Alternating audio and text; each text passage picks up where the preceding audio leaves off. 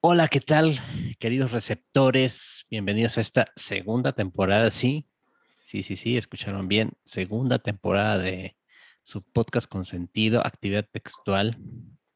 Estamos muy, muy felices de iniciar una nueva etapa. Gracias a todos ustedes que comparten y, y, este, y comentan de, de los temas que quisieran escuchar. Y bueno, para empezar con, con fuerza esta segunda temporada, pues tenemos este, un gran invitado. Antes, antes de pasar con el invitado, le doy la bienvenida a mi colega, camarada Master. Bienvenido a esta segunda temporada de Actividad Textual. ¿Cómo estás? Muy bien, muchas gracias. Un saludo a todos. Pues aquí andamos de regreso y efectivamente, como dice Liam, esta segunda temporada va a estar caracterizada por algunas temáticas sumamente interesantes y ahorita pues vamos a platicar un poco de temas que son sumamente interesantes, pero que para bien o para mal, en algunas ocasiones o se tratan muy a la ligera o echan a perder algunas sorpresas. Estamos hablando de ciencia en la ficción. Exactamente, y para eso tenemos con nosotros a Felipe Barrera Méndez, que imparte la cátedra CONACIT en el INECOL. Bienvenido, Felipe. ¿Cómo te encuentras? ¿Cómo estás? Ah, hola, buenas noches. Muchas gracias por considerarme. Pues aquí con mucho gusto. Excelente. Bueno, pues mira, les cuento un poco la historia de todos los receptores. Por ahí me encontré un artículo excelentísimo que bueno, ya después lo compartiría en el grupo de Facebook, que se llama Superhéroes y sus diseños de experimentos, donde Felipe en unos momentos nos contará de qué trata, pero eh, aborda este tema de la ciencia dentro de la mitología, dentro de la mística de los superhéroes, ¿no? Tanto de, aplica tanto a los cómics como al cine, ¿no? Como a todos los medios donde aparecen estos, estos personajes que tanta fuerza han cobrado últimamente.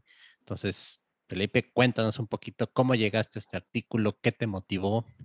Eh, obviamente, bueno, quiero imaginar que tienes un gusto por ahí de los cómics, de los superhéroes, ¿no? Sí, así es. Bueno, a mí primero me, este, me invitaron ahí del portal. necesitaban o estaban recolectando artículos de divulgación científica. Y yo tenía poquito que acababa de escribir uno este, concerniente a los experimentos que había estado llevando. Y ahora con lo de la pandemia, pues la verdad tengo muy ralentizada o congelada la, la cosa de la investigación. Pues entonces pues, aproveché y dije, ah, pues voy a, voy a escribirlo en base a algo que me gusta, que son esto de, de los cómics. Y, y, pues de ahí nació el artículo este. Este, obviamente tiene que, tiene que conllevar su carga de, de ciencia, ¿no? Para que sea considerado uh, como divulgación de la ciencia. Este, y pues así nació este artículo. no sé eh, tú, cómo, cómo, quieras ir guiando la, eh, la plática, no sé, te platico del artículo o me quieres ir haciendo preguntas sobre el mismo. Adelante, aquí tienes puerta abierta, como tú lo quieras contar y como prefieras, para todos los que escuchas. Bueno, así como mencionaste que, em, que está recobrando popularidad, este, mucha fuerza, la cosa de los superhéroes ahora con esta, que, que, tomó tanta fuerza el universo Marvel y que después este, las series también de Marvel o de DC, este, en live action, porque este, pues siempre habían estado las caricaturas, ¿no? desde que tengo memoria yo ya veía caricaturas y eran viejas esas caricaturas de superhéroes, pero pues siempre que están enfocadas a un público infantil, este, no le vas a estar poniendo muchos peros a, varios detalles que te pudieran estar sacando de, ¿cómo, se llama esto? La, la, este, se fue el nombre del término. La convención. Este, la no, el hecho de que sean suspensión de, de, la incredulidad, ¿no? Cuando, ah, sabes que estás tú viendo algo ficticio, pero de repente sale alguna cosa demasiado inverosímil y, te trae, te jala otra vez a tu realidad, ¿no? Te, te saca de, la inmersión. Este, los niños no se van a estar saliendo de la inmersión, ellos van a estar bien entretenidos viendo lo que hay, uno más que ver acción, ¿no? Ver ahí a Superman volando, ganándole a los malos. Este, pero ahora con este tipo de series y películas o hasta las mismas novelas gráficas que están más enfocadas a, um, grupos más adultos, este, pues sí pudiera verse eh, grupos más críticos, ¿no? Decir esto no me convence. Este, me viene a la mente la película esta de Batman Begins. yo la estaba viendo en aquel entonces con unos compañeros, que ellos estaban estudiando arquitectura, mientras yo estaba estudiando ingeniería química. y hay una escena donde están en un eh, estacionamiento, no recuerdo bien la escena, el chiste es una escena de acción, y con el batimóvil empiezan a tirar columnas del estacionamiento y entonces uno ve destrucción y acción y vale, muy, este, muy padre todo. Y esto, estos amigos de arquitectos empiezan a, así como a reírse irónicamente, ¡Ja, mira, ya tiran la columna, eso se vendría abajo. O sea, son cosas que en su gremio se dan cuenta, pero que alguien más, este, fuera de eso, pues, no te pasa por la mente. Y sí, es lógico, ¿no? Ya sin columnas, pues el edificio se vendría abajo. Entonces, este, yo como no soy arquitecto, pues no me doy cuenta de eso. Un médico se dará cuenta de muchas incongruencias, muchas inconsistencias cuando hablan de términos médicos. Este, pues a mí me salta cuando empiezan a, manejar experimentos en, este tipo de obras de ficción.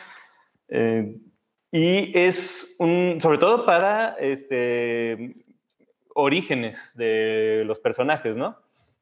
Eh, porque muchas veces vemos al Mr. Fantastic haciendo ciencia, y ya, pero solo te dicen, está haciendo ciencia, y pum, ya, inventó algo, un portal, una máquina interdimensional, una máquina en el tiempo, lo que quieras, pero todo queda en una caja negra, ¿no? Este, no sabes qué hizo y no es necesario para contar la historia. Solo te dijeron, hizo ciencia, inventó algo, descubrió algo. Aquí el problema viene cuando te muestran la ciencia que están haciendo, ¿no? Los experimentos que están haciendo y ves que están todos mal hechos, ¿no? Eh, que igual, repito, no es importante para contar la historia, este, pero salta a, la, salta a la vista. Este, eh, un ejemplo o, varios ejemplos que usan así experimentos científicos para para el origen de personajes, ¿no? Tenemos al Man-Bat de, de, la serie de Batman. Eh, bueno, este inició en, la serie animada de Batman, ya después también fue exportado al cómic, eh, que era un hombre, un, científico, un biólogo que no recuerdo para qué quería hacer un suero a base de murciélagos, se lo inyecta a sí mismo y se convierte en un mutante, en un este, murciélago humanoide, ¿no?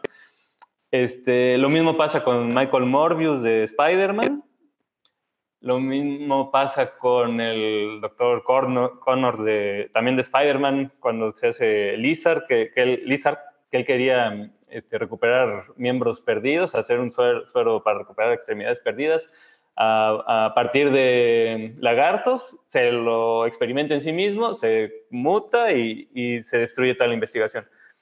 Eh, ah, eso también lo quería recalcar. Siempre experimentan en sí mismos o en alguien más y la experimentación, este, la investigación y el laboratorio, todo queda destruido para dar la excusa de que solo hay un personaje así, ¿no? Solo tenemos un Lizard, solo tenemos un Mambat, solo teníamos un, Capitán América originalmente. Ya después empiezan a sacar las, las copias, ¿no? Pero este, en estos casos que estuve mencionando de, Lizard, Morbius y, Mambat, no te muestran la experimentación, solo te dicen que estuvieron haciendo experimentos, este, llegan a, hacer una formulación, la prueban en sí mismos, algo sale mal y se vuelven monstruos o agarran poderes. Este, en el caso de, del Capitán América, eh, sí te pasan cómo, cómo, hicieron el diseño de experimentos, ¿no?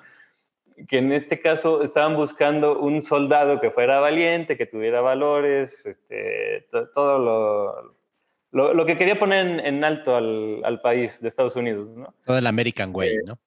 En la, American Way, efectivamente. Este, véanos, vamos a ser un soldado, pero, pero no es solamente a base de drogas, este tiene corazón, que es lo más importante, todo eso, choro. Y entonces se agarran a una única persona, experimentan en él, tiene éxito el experimento y después los nazis matan a los, a los científicos. Y, y bueno, originalmente solo teníamos ese Capitán América.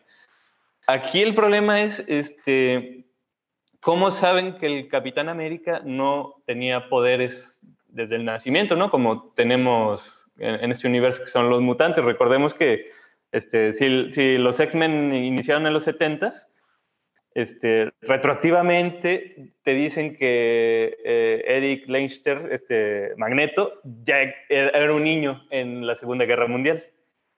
El Capitán América es digamos, contemporáneo de, Magneto, de, todos estos personajes originales, ¿no? Este, entonces, ya existían los mutantes dentro, dentro de la Segunda Guerra Mundial. ¿Cómo sabes que él eh, no tenía un gen mutante que se activó, que tuvo alguna este, interacción con, la formulación del supersoldado? Eh, este, que a fin de cuentas solo quedó él solo, pero si no los hubieran matado a, los científicos, eh, ellos, su propósito era hacer una producción en serie de supersoldados. Entonces dicen, ah, ya, tuvimos un caso de éxito. Órale, hazla en serie, la formulación y vamos a meterle a todo el ejército estadounidense. Pues sí, pero, eh, repito, ¿cómo sabes que es, esos poderes se dieron gracias a tu formulación? Este, ¿Y qué tal si vas a, estarle, no solamente a lo mejor no le das poderes a los demás, sino que este, capaz que hasta es venenoso, tóxico o, causa reacciones alérgicas al resto de los soldados? Eh, por eso se tiene que hacer este, grupos de control ¿no? y réplicas.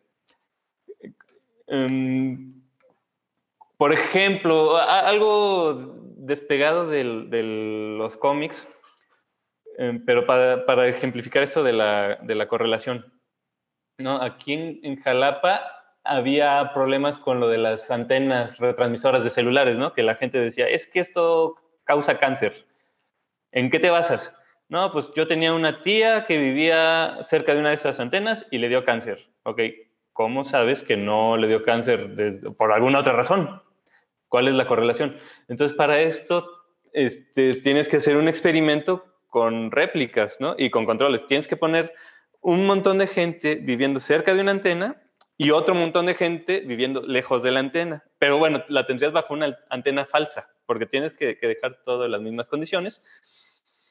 Y después ves cuánta gente le dio cáncer estando con la antena y cuánta gente le dio cáncer en la antena falsa, ¿no? Porque este, puedes tener, no sé, 10 personas en la antena y una le dio cáncer. Y el, la que está en la antena falsa, tienes otras 10 personas y a ninguna le dio cáncer. Pues sí, pero 10 personas es una muestra muy, muy baja, muestra poblacional muy baja. Este, el experimento tenía que ser con miles de personas este, en la antena real y miles en la antena falsa.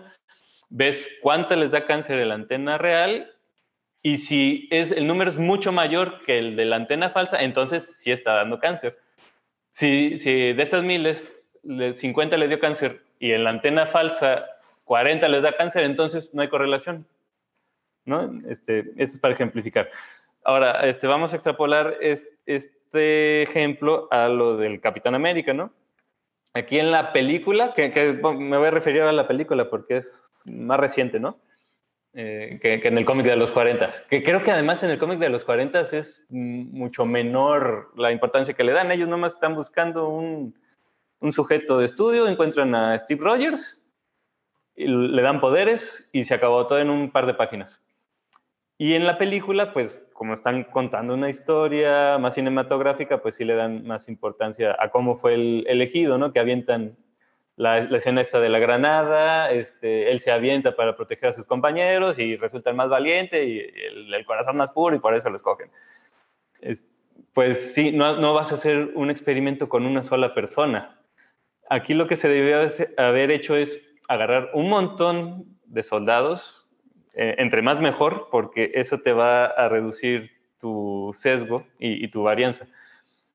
Eh, el sesgo me refiero a esto de que en este universo pueden estar naciendo con poderes las personas o pueden obtenerlos por diferentes razones, ¿no? A lo mejor tienes por ahí un hijo de extraterrestre, a lo mejor Steve Rogers era hijo de extraterrestre y no lo sabía y, y por eso también tiene los poderes también, ¿no? Entonces, suponiendo un experimento más competente, se van a agarrar, este, no sé, 50 soldados, por decir algo. De esos 50 soldados, a la mitad o, 10%, ya lo, que quiera el, científico, eh, les va a dar un suero falso, un, placebo. Y a los otros, eh, a la otra mitad, vamos a dejarlo en la mitad para, para, más fácil, si no me puedo hacer bolas con los números. Entonces, de los 50, 25 tienen el super soldado, el suero del super soldado, y la otra, los otros 25 un placebo, que no les va a hacer nada, no les hace daño y tampoco les da poderes. Entonces aquí podemos tener este, diversos acontecimientos. Si a todos de los 50, un alto porcentaje, no sé, 40, 45, reciben poderes, quiere decir que, están, que el suero no les está haciendo, ah, no, es el que le está brindando estos poderes, ¿no?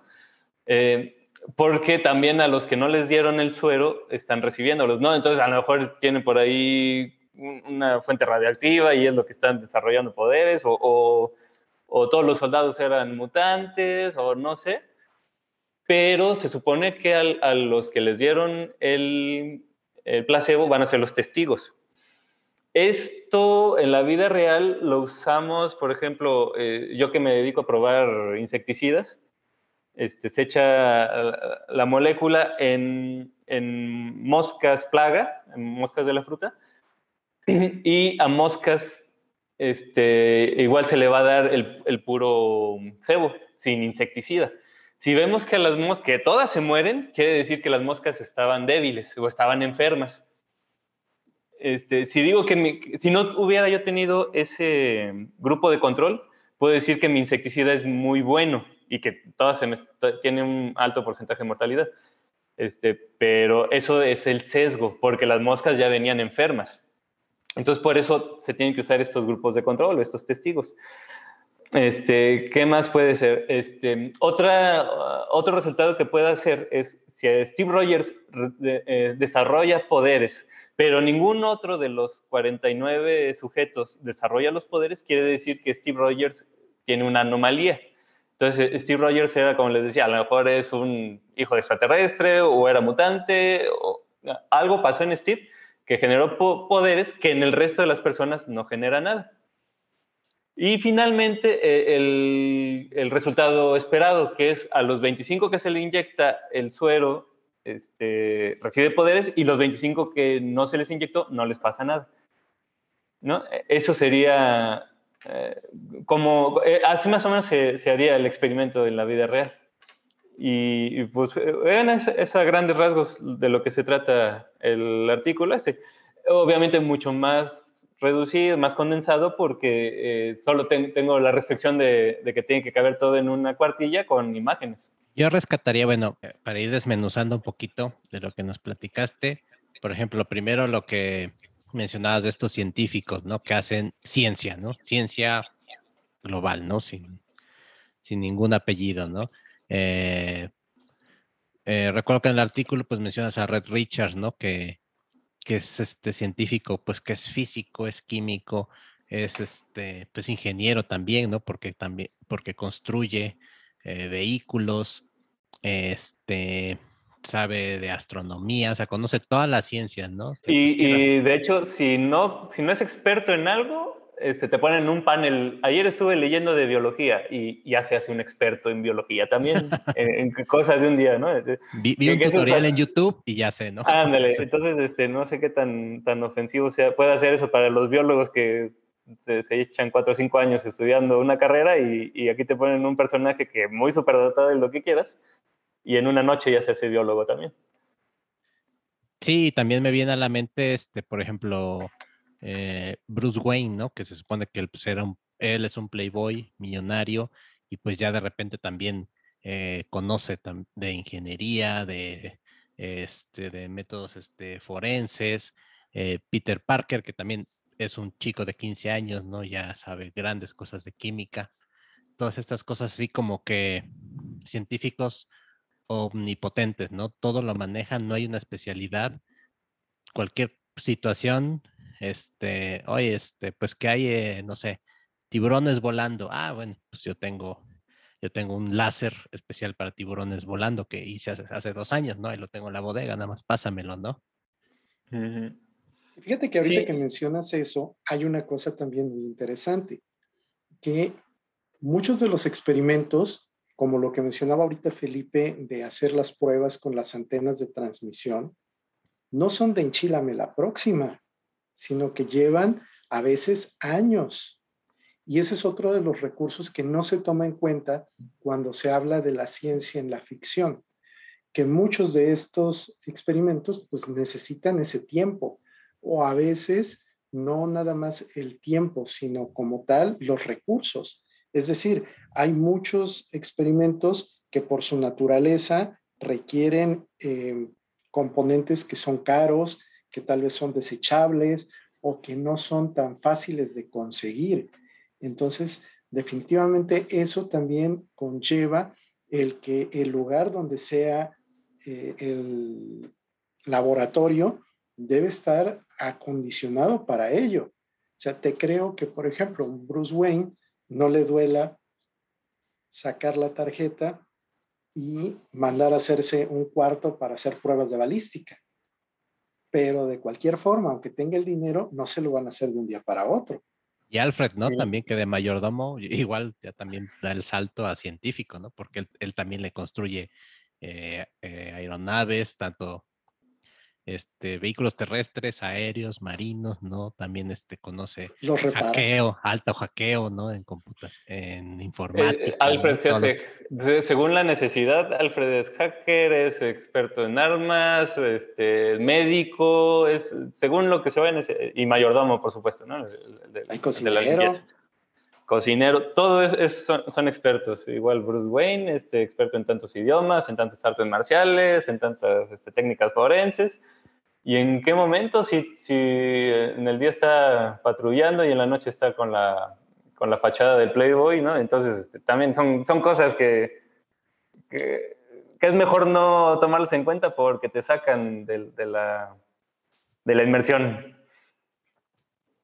Claro, aquí no, no buscamos ni pelear ni poner en confrontación cómo son los, cómo son las historias, ¿no? Pues sabemos que es fantasía, pero yo creo que es muy, muy, muy loable este, este acercamiento, ¿no? Decir, bueno, también hay ciencia acá, ¿no? También tomaron de algún lado la información, ¿no? Entonces, pues sí se necesita como que esa, esa comunicación. Y a mí, en lo personal, a mí me causa este, más curiosidad, ¿no? Porque eh, cuando leo un cómic, veo una película, entonces ah, empiezo a analizar y creo que disfruto más las cosas así.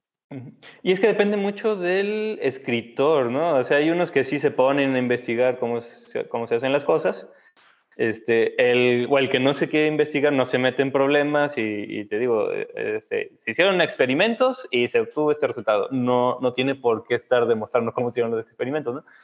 Y el que demuestra, este caso, este, tirándole al, a Hollywood, ¿no? Este, aquí te demuestran cómo se hizo el experimento y pues está todo mal hecho. Otro Ah, dime. Adelante, adelante, más. Perdón, perdón. Una cosa que me acordé ahorita que mencionabas precisamente eso, Felipe, de, cómo es el lenguaje de Hollywood. Recuerdo que hay una película de esas eh, que son rayando en, en, en B-Movie, en la cual hay un grupo de personas que llegan a un laboratorio, empiezan a platicar de cosas que van a suceder y entonces dicen que pues tienen ahí eh, especialmente preparado un maletín que, tiene que ver con, con, eso que ellos van a hacer. Y pues se lo van a entregar a estos cuates que acaban de llegar para que pues lleven a cabo eso. A mí lo que me dio muchísima risa es que ese maletín lo tienen puesto sobre un proyector de acetatos. Entonces yo conocí el modelo de proyector porque cuando daba clases en la UV, de ese mismo modelo teníamos.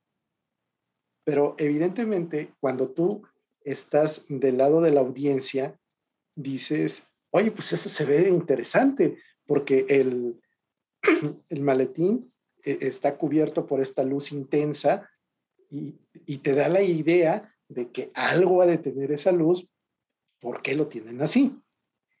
Y entonces se convierte en parte de esa dinámica de contarte las cosas de una forma visual. O sea, no te dijeron es especial ni nada, pero ya el solo hecho de que estuviera sobre un aparato raro y que tuviera la luz sirve para comunicar que ese maletín es importante. O sea, más allá de que te lo digan. Clásico sí, siempre está la, la, idea esta, o, o no, la corriente, ¿no? De las películas de Hollywood, de muestra, no lo platiques. Y ahí está la otra corriente que es que te, les gusta estar platicando todo sin poner ningún apoyo visual y eso se vuelve hasta aburrido. Ahora, otro punto que también me llama la atención de tu artículo es todo esto del el origen de los superhéroes. Si nos remitimos a la época dorada, me refiero a los cómics, pues sabemos que la mayoría, si no todos, los héroes o superhéroes tenían un origen místico mágico, ¿no? Siempre había, era un demonio, era un dios, este, era un diamante encantado, no sé, una reliquia.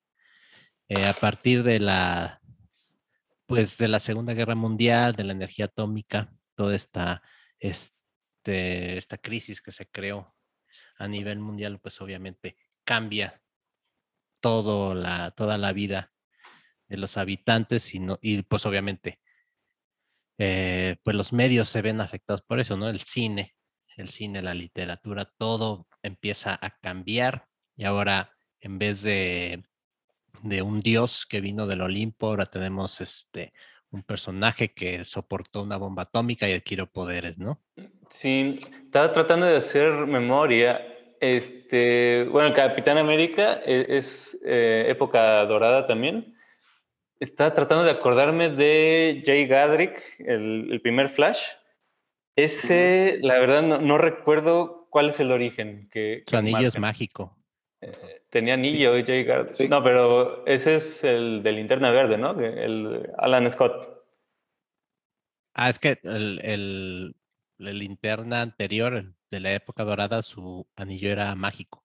Y después ya se cambió. Es de linterna verde. De los Novak, de la del espacio, creo, ¿no? Ya, viene de... Sí, eso ya fue en la segunda parte. Ah, Cuando pero en el caso de, Flash, es que pregunto porque ya el Flash de, la época de, plata, este Barry Allen, ese ya es otra vez un, pero eso es un accidente de laboratorio, ¿no? Ajá, no, es de que estuviera haciendo experimentos, pero digamos, es, otra vez tienes el, el, elemento científico, está haciendo el ciencia, cae un rayo y, y, ya está fuera de su control, no es un, no es un experimento este, y obtiene poderes. El que no recuerdo es el del Flash de la época dorada, ese cómo eran sus orígenes. Pues también era una, una representación de Mercurio, sí, ¿no? De Mercurio, no me equivoco. Sí, de hecho. inclusive tiene el casco y las alas del dios. Exactamente es lo que te iba yo a decir. Sí, ahí es un, es un origen divino. Por ejemplo, Shazam, ¿no? Que es también este, la suma de todos estos héroes de Hércules, de Aquiles, ¿no? De, quién más. Son las siglas, ¿no? De su nombre. Este, Todos eran como mitológicos o extraídos de la literatura este, antigua, ¿no? Mucho de, de la tradición grecorromana, etcétera. Pero sí, ya después empiezan la época de plata con esto, ¿no? Que es un científico que le explota algo, que le cae algo, ¿no? Que se modifica. Pues ahí tenemos al Iron Man, ¿no? Que que es este ser que, este, perdón, este personaje que a fuerza de inteligencia más que de superpoderes se vuelve una, un personaje mítico, ¿no? Así es, eh, adelante, Felipe.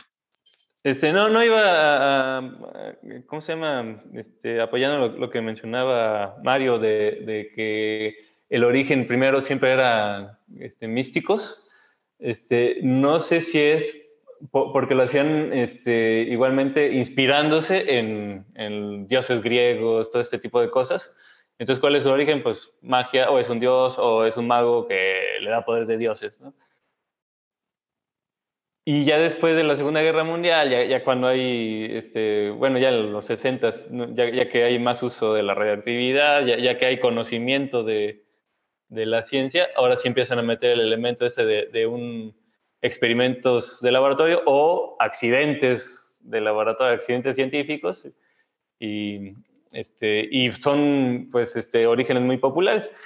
Y ya después como que caen en la pereza y ya empiezan, ah, nació con poderes, ¿no? Todo, todo esto de los mutantes en los 70. Y es curioso porque pues también me llama la atención en el caso de pues los X-Men, ¿no? De estos mutantes, como eh, se menciona que es como una mutación, ¿no? Cambio en su genética. Y, si, y sin embargo, pues los poderes, el catálogo de poderes es muy amplio, ¿no? O sea, esa, esa, esa mutación genética te puede hacer que te salgan, este, no sé, brazos biónicos, o por ejemplo en el caso de, este, de Cíclope, ¿no? Que se supone que él abre sus ojos y es un, un rayo que viene de otra dimensión, o Nightcrawler, ¿no? Que él viaja de un lugar a otro, ¿no? También es un portal dimensional que atraviesa, ¿no? Entonces, eh, como que te quedas también pensando, dices, bueno, entonces la mutación genética también te permite eso, ¿no? También puedes hacer eso, o nada y Otra cosa, este, les llaman mutantes, pero luego empiezan a decir que es el argumento de que es la evolución, ¿no? El, el alto evolutivo, esto que es el segundo paso en la evolución de los humanos este, pero, una cosa es un mutante y otra cosa es la evolución, ¿no? Entonces, este, como que los escritores, no sé si, la idea de Stanley era decir que eran mutantes que son anomalías dentro de la misma especie, y ya escritores subsecuentes se les ocurrió decir que era lo, la evolución, o a lo mejor Stanley también, eh, eh, su, su, concepto era esto, que, que iba a ser el cambio evolutivo, sin que Stanley entendiera cómo funciona la evolución.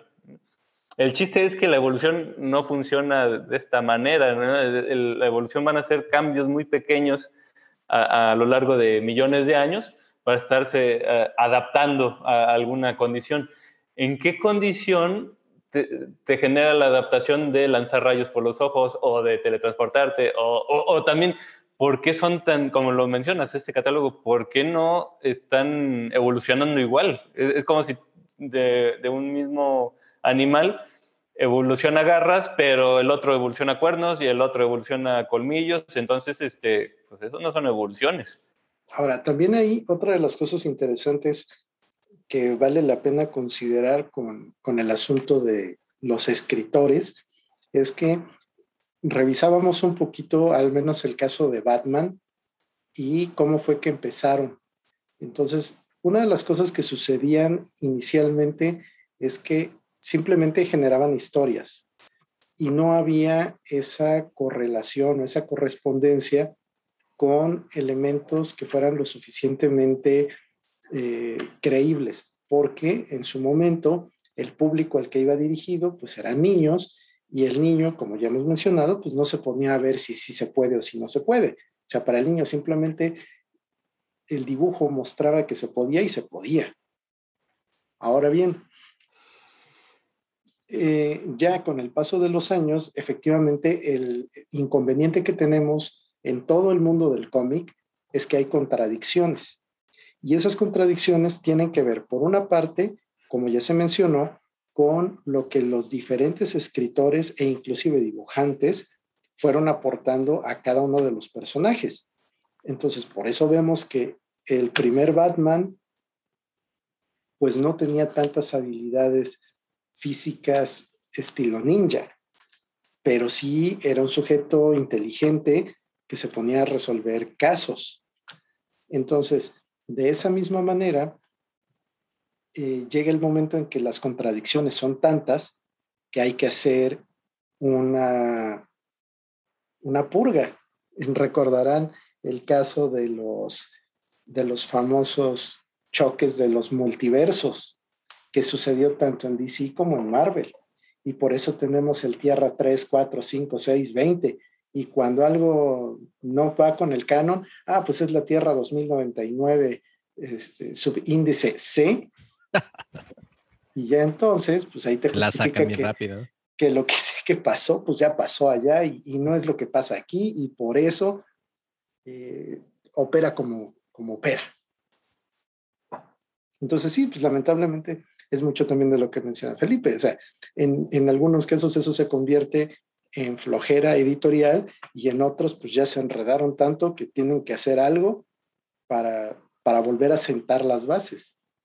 Y me da mucha risa también porque eso genera que tengamos varios números uno de varios cómics. Y eso a su vez hace que sea más difícil para alguien nuevo o alguien que le pudiera interesar este, introducirse en el mundo de los cómics. Y si ya de dónde empiezo, hay, un montón de números uno del, de Batman, un montón, y ahora también tengo Batman y Superman y Batman y Robin, con cuál es el Batman que me interesa. Entonces, este, ya se hace un desorden para, pues, para poder navegar desde fuera. Me gustaría también platicar. Ah, adelante más. No, no, dale, dale, dale, dale. Ah, bueno, yo quisiera eh, que comentáramos un poco de este cliché del científico loco, ¿no? Porque pues va ah. de la mano, ¿no? Este es el, hombre ataviado de, de bata, generalmente calvo, ¿no? Este, o tiene una barba profusa, ¿no? Siempre tiene este, esbirros eh, a los cuales maltratan, ¿no? Y siempre tiene, bueno, si nos vamos a las películas clásicas y eso, ¿no? Me, por ejemplo, tengo la imagen, no sé, el santo, ¿no? Estos, estos eh, paneles llenos de luces y siempre hay cosas burbujeantes, ¿no? Este, y cuando necesitan algo, nada más presiona un montón de botones, ¿no? O como Batman en la serie de los 70, ¿no? De los 60, perdón, ¿no? Que también la baticomputadora nada más era un par de botones de colores y salía este, la identidad del ladrón, ¿no? Y, siempre con recursos ilimitados estos científicos, hay para todos los esbirros y para las guaridas secretas y para todos los equipos que son cuestan millones de, dólares y, todo el alcance de un loco que de dónde sacó el dinero, quién sabe. Ahora, ahí también sobre la imagen del científico loco, yo creo que lamentablemente la mayoría de las ocasiones esos clichés reducen la ciencia a solamente la química, porque si recuerdan, lo que normalmente se ven eh, en, tanto en las películas como en los cómics son matraces, son cosas burbujeantes, eh, y eso pues a fin de cuentas es, química, pero no necesariamente lo que están haciendo eh, tiene que ver con eso. Y ahí también tenemos la forma en la que se quiere contar algo y cuáles son los recursos. Porque ahorita, con lo que nos mencionaba Felipe, la forma en la que él está haciendo ciencia, pues es muy diferente a eso. O sea, sí implica también químicos y demás, pero pues están en una forma distinta, ¿no?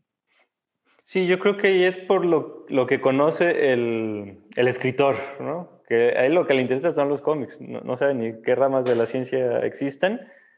Y entonces este escritor llevó química en la secundaria y entonces pone al científico como un químico.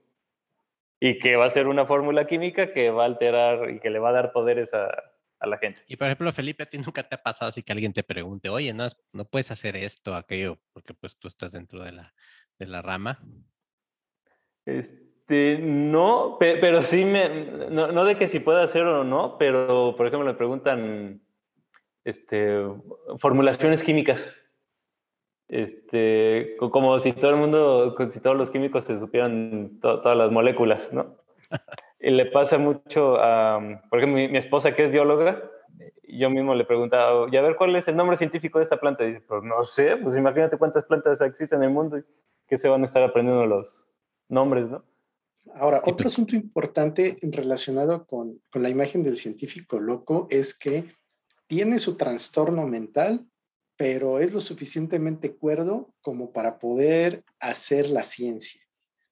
Y entonces ahí a mí siempre me ha dado mucho que pensar eso, porque no sé hasta qué punto efectivamente una persona con algún tipo de trastorno mental tendría la capacidad de abstracción como para poder sacar las conclusiones que se requieren de un diseño experimental o como para poder de forma consciente eh, buscar eh, los errores en el proceso o la forma de mejorar algo que no le hubiera salido bien a la primera.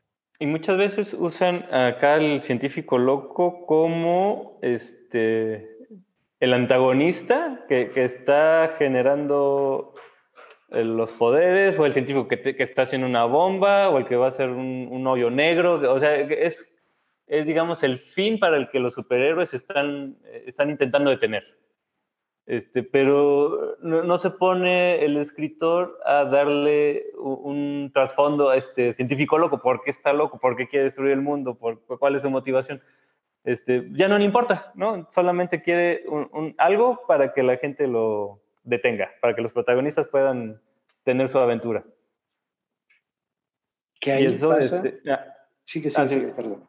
Este, bueno, que eso se veía mucho en, en caricaturas, este, y ya, si se dan cuenta, ya en estas películas de live action o, en las novelas ya enfocadas más a, adultos, el científico loco siempre ahora le están dando un, antecedentes de maltrato eh, o motivaciones más de cosas, quiero dinero, no, no voy a destruir el mundo, yo me quiero hacer rico. O sea, cosas más creíbles, no es, no es ser malo por ser malo y ya, que, que eso funcionaba con los niños este, este, estos otros personajes, este, pues ya, eh, ¿cómo se llama?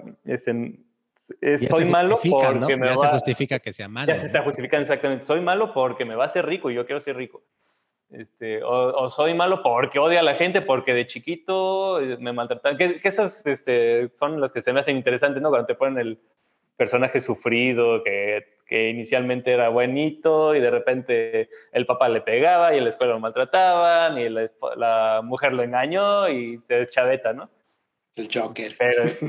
sí, sí.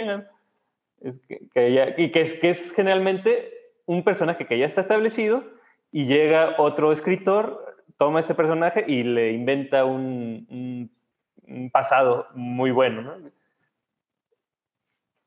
Como el caso que mencionabas a Magneto, ¿no? Que él así pues vivió el holocausto, ¿no? Y todo lo que sufrió. Ese se me parece un buen fondo, ¿no? Porque pues sí, dices, bueno, pues sí, sí te, sí te la dejo, sí te la compro que seas malo, ¿no? Pues todo lo que te hicieron, pues es chido que te desquites, ¿no?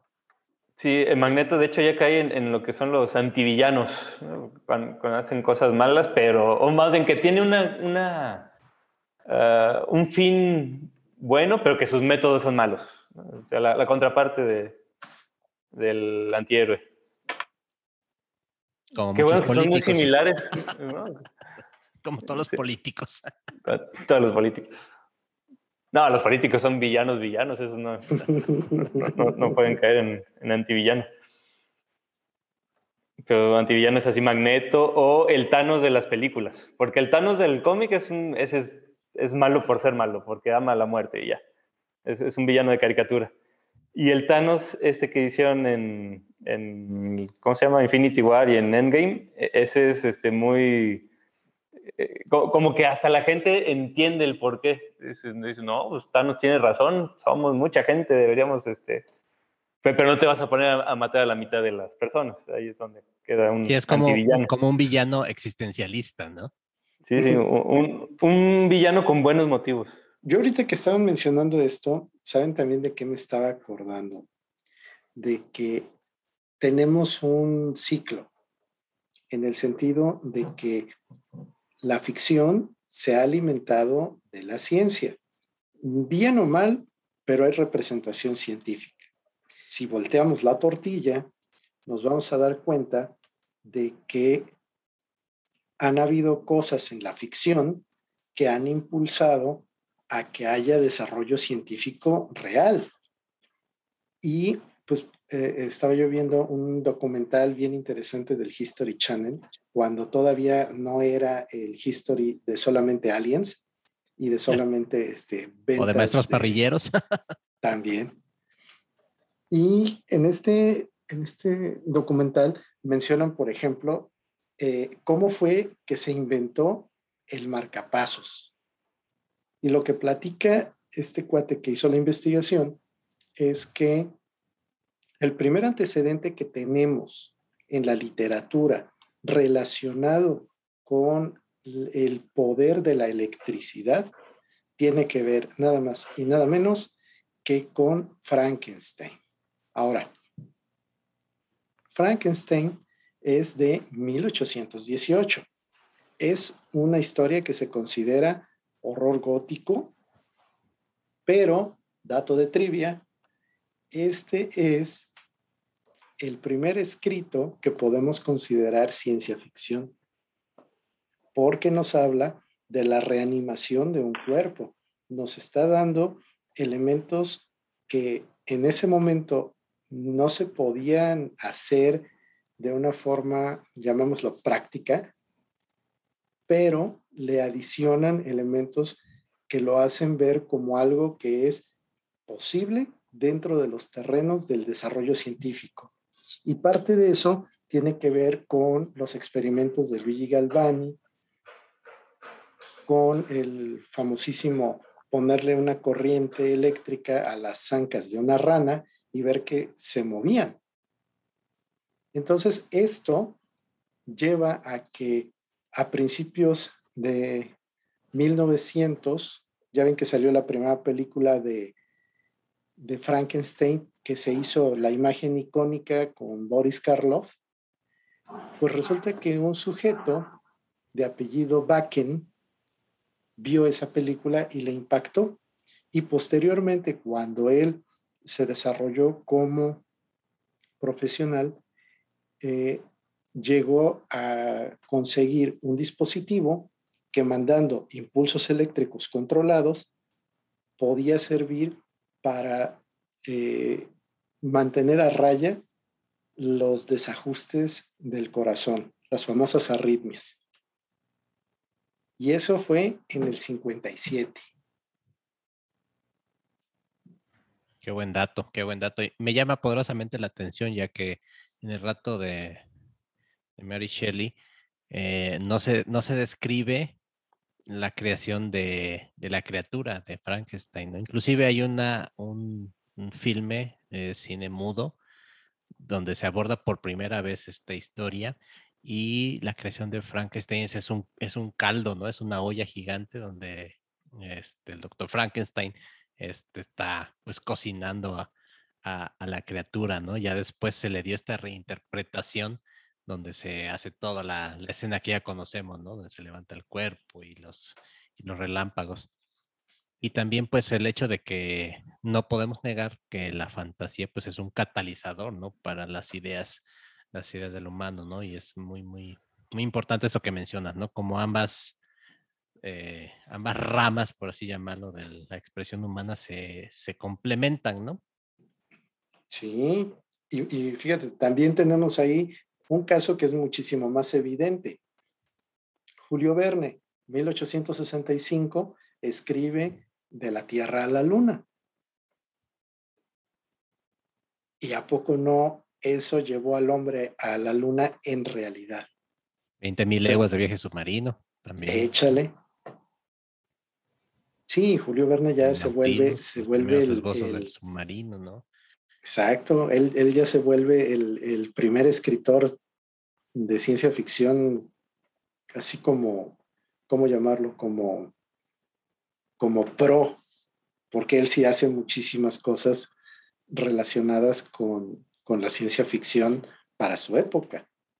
Yo te quería preguntar, Felipe, este, bueno, en este, que estamos hablando de superhéroes, cómics y demás, eh, ¿Cuál fue tu primer héroe y cuál fue la primera historia, película o novela que leíste y te despertó esa curiosidad de la que estamos platicando ahora, ¿no? Que dijiste, ah, ¿por qué está pasando esto, no?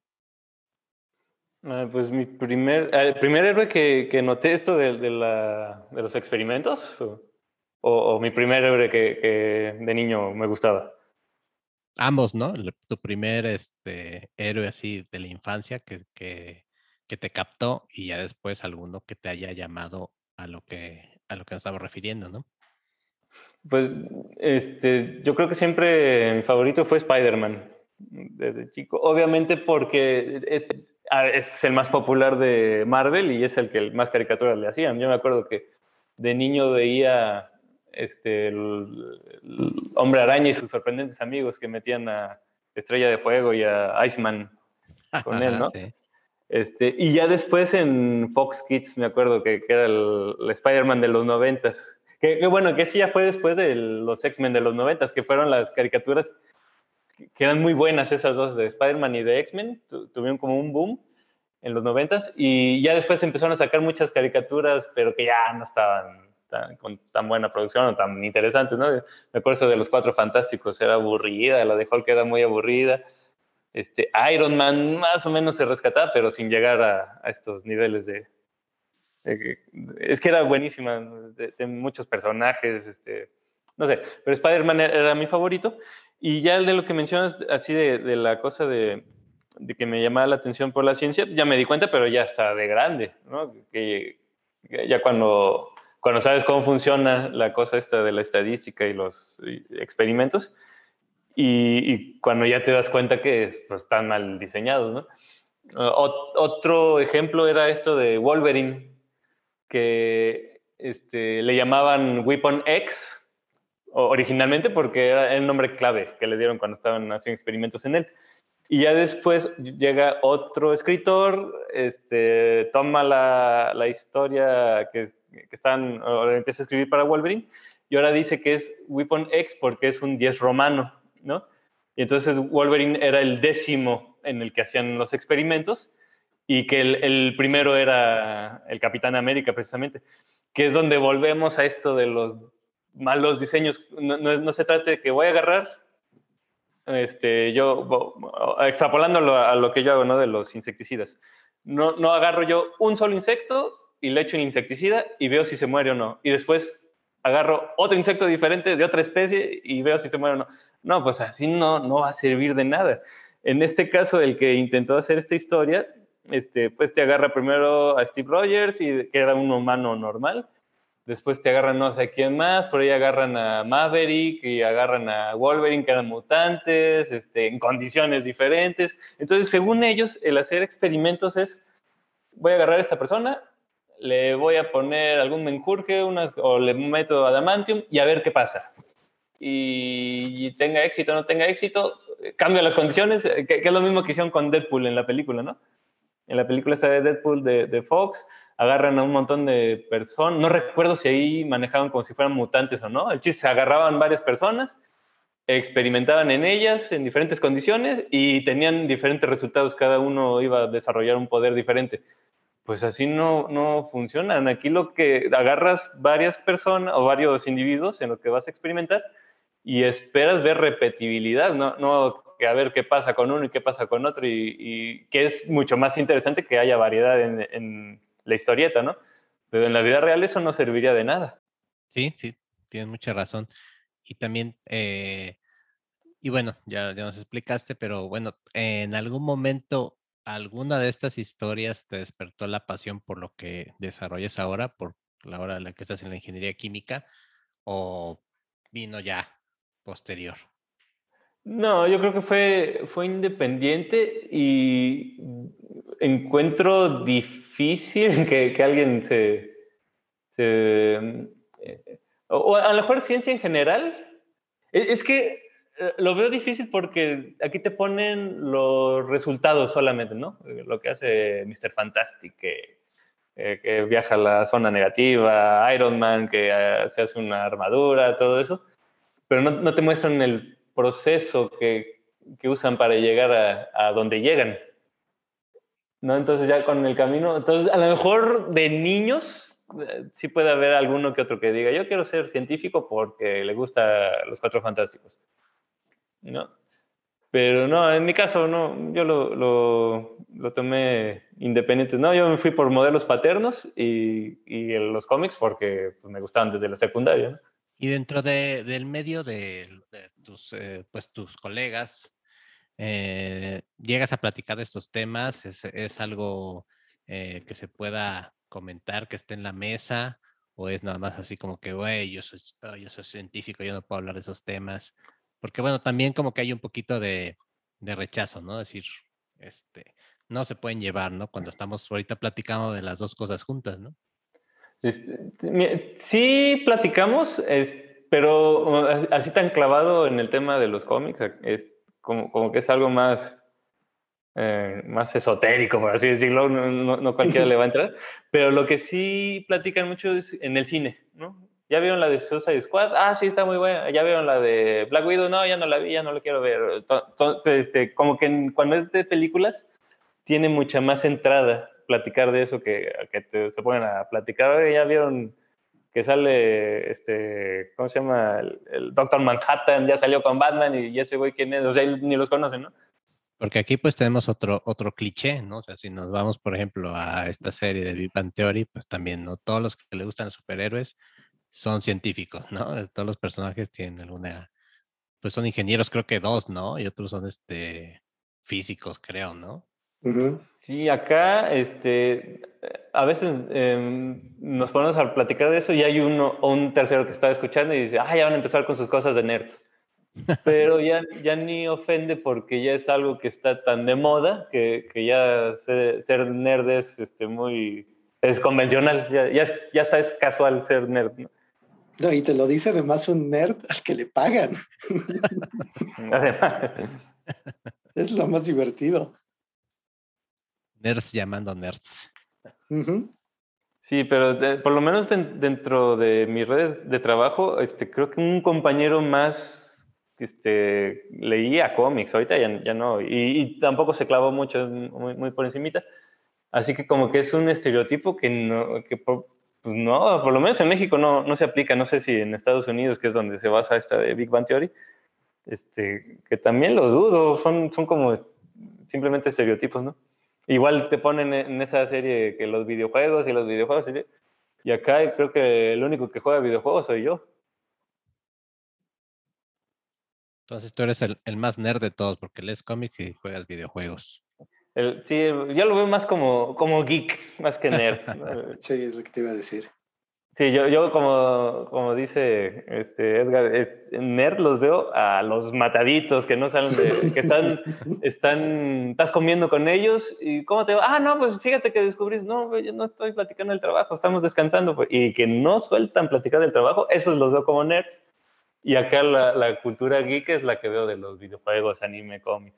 Bueno, aquí nos decimos nerds, nos decimos geeks, nos decimos frikis. Aquí lo, lo chido que nos unen varias pasiones, ¿no? O sea, nosotros somos inclusivos. Actividad textual es inclusiva. Aquí aceptamos a todos, nerds, geeks, frikis, este. Pero que además ya son actividades este, muy aceptadas, ¿no? Yo me recuerdo cuando era chavo en la prepa, este, bueno, todo el mundo tenía videojuegos, pero jugaban juegos casuales. Ya si te quedas platicar este, sobre un RPG con alguien, ¿no? Que está el Final Fantasy 8, está muy bueno, y pues quién sabe qué era eso. Entonces te alienabas si querías tú platicar de eso. Este, igual con el anime, estaba antes el anime era Dragon Ball y Sailor Moon y el Caballeros del Zodiaco. Y ahorita pues ya tienes canales especializados, y aunque no estén especializados, Netflix tiene un montón de anime, este, y no tan casual, son cosas este, ya más este, más, más pro, digamos. Sí, durante el, el, episodio anterior que platicamos con Luis sobre el coleccionismo, pues es mismo caso, ¿no? Que pues también antes si querías juntar, no sé, este, las tarjetas de los X-Men, ¿no? También pues te veían feo, ¿no? Si querías, este, tenías tu colección de muñecos de Star Wars también, ¿no? O sea, como poco a poco esta, esta cultura nerd y por eso traje a la, a la mesa Big Bang Theory, porque es uno de los detonantes, ¿no? De que toda esta, esta parafernalia que antes se negaba, inclusive se, se volvió un cliché en el cine norteamericano, ¿no? Donde los nerds, los frikis, los geeks eran los que estaban de lado, los que se veían mal, ahora al contrario, ¿no? Este, ya se dieron cuenta que pues, somos los que estamos económicamente activos, entonces no les queda de otra más que aceptarlo, ¿no? De hecho, están así que ahora hasta tenemos posers de la cultura geek, acá eh, frikis falsos que dicen, oye, a mí me encantan los videojuegos y es un manco que no ha tocado un control en su vida, pero como le da vistas y como le da dinero, pues ahí se pone ahora, ah, también es videojugador, ¿no? Y eso que mencionas que sí, antes no solamente te veían feo, más bien antes este, no había ni los medios para coleccionar. ¿no? Yo, crecí en Saltillo, este, cuando empecé, había una sola tienda de cómics que conocía Y era un cuartito y casi todo te lo manejaban bajo pedido. Y ahorita ya consigues todo en Sanborn, todo en Walmart, ¿no? Ya no batallas. O sea, e, ahorita son muy buenos tiempos para el que quiera ponerse a coleccionar cómics.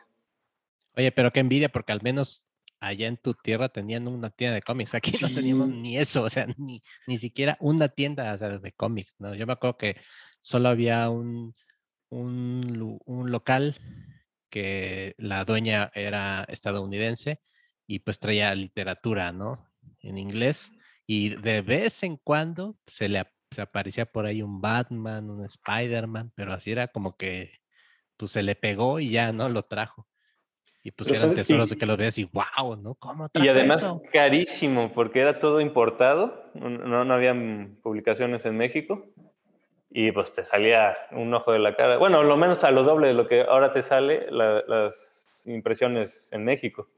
O sea, tienes ya mucho más barato y por todos lados lo consigues. están ahí las friki plazas también en varios, varias ciudades. Este, el que quiera se va ahí y se gasta lo que quiere. Y no, uno que quisiera gastar, que siempre fueron pasatiempos caros, pero pues uno le ahorraba para poder juntar y no, yo me tenía que esperar a visitar a mi familia en el DF y me llevaban mis papás ahí al Comic Castle y ya me oh, dejaban, no, tienes dos horas, este, date. y córrele, ¿no? Porque nos vamos. Y, córrele, pero obviamente no me acompañaron, pues ellos iban a dar una aburrida, entonces ahí me dejaban en el Comic Castle, ellos iban a pasear y ya me, me recogían después. Pero sí, me tenía ahí que, que surtir porque pues ya había que volver a ir. Ajá. Oye, Mario, ahorita que decías... Ah, perdón la interrupción. Ahorita que decías lo de cómics, me acordé que aquí en Jalapa la única tienda especializada que hubo fue Urantia Blue Comics. Ah, eso no me acuerdo. Urantia estaba enfrente del gimnasio Omega. Ah, eso ya no me acuerdo. ya ves que cuando tú entras por esa calle del lado de, de la entrada del estadio, como si fueras hacia el seguro. La acera que está enfrente del gimnasio es donde estaba. Y era un lugarcito así súper chiquitito, pero sí, sí había ahí. Órale. Fíjate que eso no lo conocí. Yo lo que hacía es que encontré un lugar en una, en una en Plaza Dorada, creo, en, en el puerto de Veracruz, donde vendían cómics en inglés. Y era el único lugar entonces, pues me pasaba más o menos así como a Felipe, ¿no? Hasta que íbamos al puerto, ya podía yo y le rogaba a mis papás, vamos a la plaza, vamos a la plaza. No, ¿para qué? No hay nada, ¿no? Y ya los, después de media hora de Letonia, pues ya me hacían caso y ya me llevaban y sí, era llegar este, a ese oasis, ¿no? Oh, sí. Bueno, también para hacer la, la, acotación para todos nuestros escuchas que están allí en de las fronteras, pues eh, este podcast lo hacemos de una ciudad que se llama Jalapa, Veracruz en México, que pues es una ciudad muy chiquita, aquí se le dice la provincia, donde pues a pesar de que es la capital del estado, pues sí, siempre ha sido un lugar pequeño, este, pues no había, no había tantas cosas, eh, las plazas comerciales llegaron hasta los 80, entonces ya se darán cuenta más o menos cómo estaban los tiros acá, si sí ser freak en, mi infancia fue un poco traumático porque pues había cosas que veías en la tele o te enterabas o te contaban, pero pues aquí no, simplemente no había los medios como en ciudades más grandes, ¿no? Como Ciudad de México, Guadalajara, Monterrey, que podías pues al menos encontrar una tienda de cómics, ¿no? Una tienda de discos, este, un, un videocentro, un cine grande, ¿no? Librerías, librerías tan solo librerías, cierto. Pero bueno, para variar nos estamos poniendo nostálgicos. es la marca de la casa. Sí, sí, sí, tiene que ser, no nos puede fallar.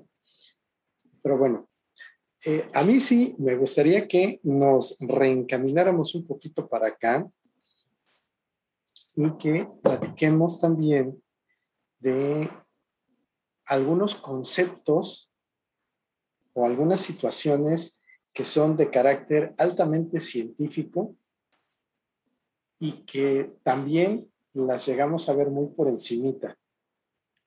Vamos a empezar con, con algo light. La inteligencia artificial. Nosotros hemos visto robots o hemos visto máquinas que desarrollan cierto nivel cognitivo, algunas que inclusive hablan. Y una de las primeras en el cine pues fue la famosa computadora HAL 9000 de 2001, Odisea del Espacio. Estamos hablando que eso sucedió en el 68. Ahora, ¿cómo se ve en realidad la inteligencia artificial ahora que ya han pasado 43 años de ese momento? O sea, ¿qué, qué vemos nosotros hoy como inteligencia artificial? Lo más claro que tenemos es cuando le hablas a Siri o a Alexa, porque usas lenguaje normal, pero ¿en qué otros lados vemos realmente esa inteligencia artificial? Recordamos también que en varias películas se nos plantea que el fin de la humanidad llega precisamente porque las máquinas desarrollan esa inteligencia que pasa de ser solamente eh, procesar información rápido a el nivel de autoconciencia. Estoy tratando de recordar ejemplos en la vida real de, este, pero más allá de los de estos este, asistentes virtuales, no, no, me vienen a la mente. Ahora, y en cambio, para en ciencia ficción, pues muchísimos. Y sobre todo en estos escenarios este, donde las computadoras toman el poder. El escenario este de Terminator, de Matrix. Ahí también el otro componente que tenemos de la ciencia es el robot y el androide. Entonces, en el caso de los robots, pues creo que ahorita lo que más nos asombra son los que está haciendo Boston Dynamics, que bailan, hacen parkour y cuanta cosa. Entonces ahí también tenemos un, un acercamiento mucho más real. Pero en este caso, los robots tienen que ver con múltiples disciplinas combinadas. Tienen que ver con la parte mecánica, con ingeniería, con electrónica. Y evidentemente, pues hay que programarlos, ¿no? Entonces eso también implica un buen dominio de los lenguajes, y esto nos lleva a, un, a todo un equipo de personas. Entonces ahora el moderno Frankenstein, que podrían ser estos robots o androides, pues ya los vemos como que, ah, caray, pues igual ya Frankenstein solito como que no le hubiera alcanzado para hacer lo que hizo, porque pues estamos viendo ese ejemplo de, de algo como un robot de Boston Dynamics. Y dices, oye, pues si ahí se necesitan cuando menos unas 10, 15 personas y en tantos años que llevan haciendo esto, pues apenas han logrado con limitadas, llamémoslo con, con ciertas restricciones, movimientos más o menos autónomos.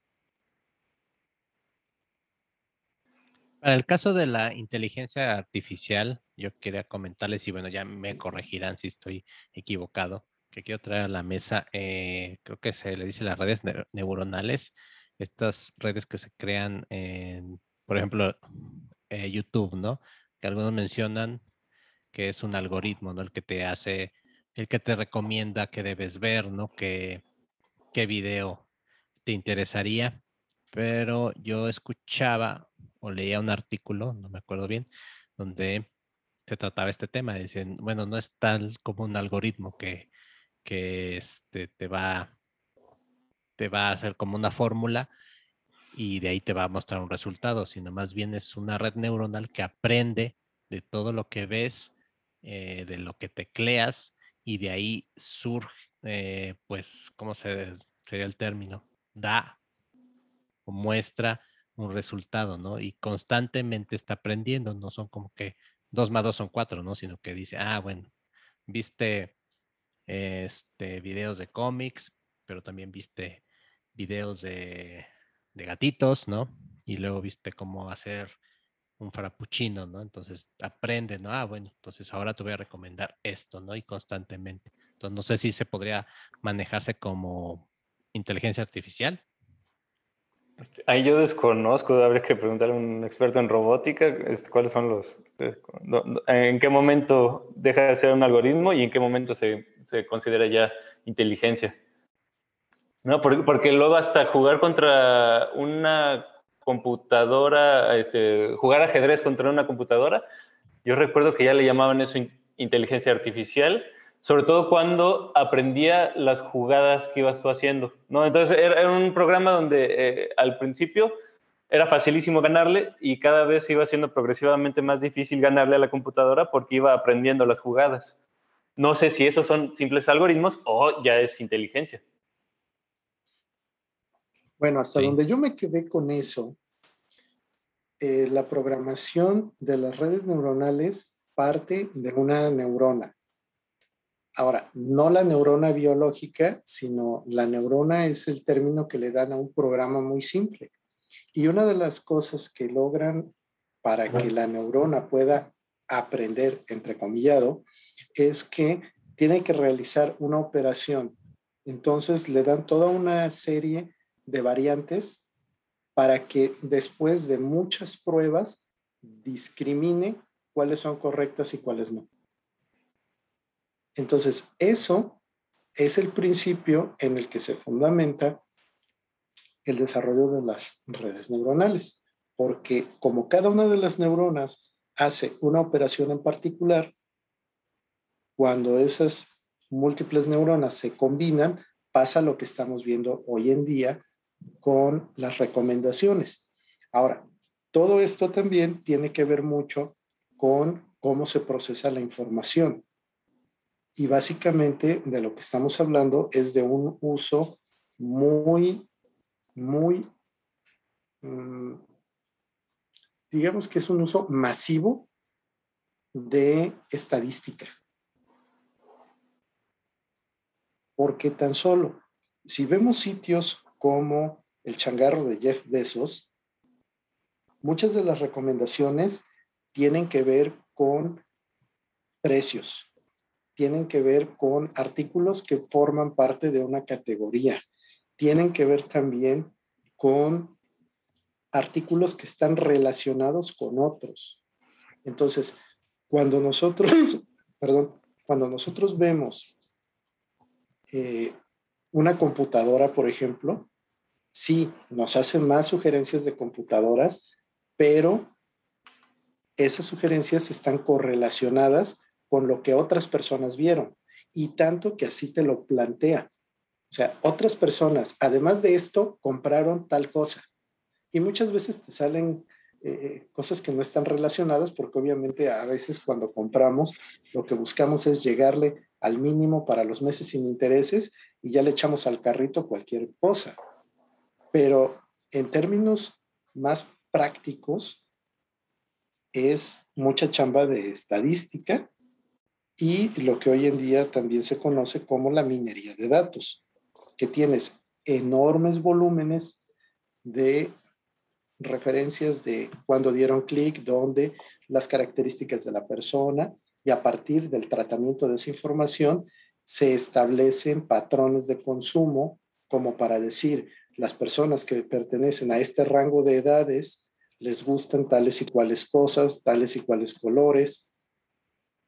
Y a eso le aumentamos que hoy tenemos eh, las redes sociales, pues entonces todo lo que estamos haciendo simplemente es cuantificado y posteriormente analizado.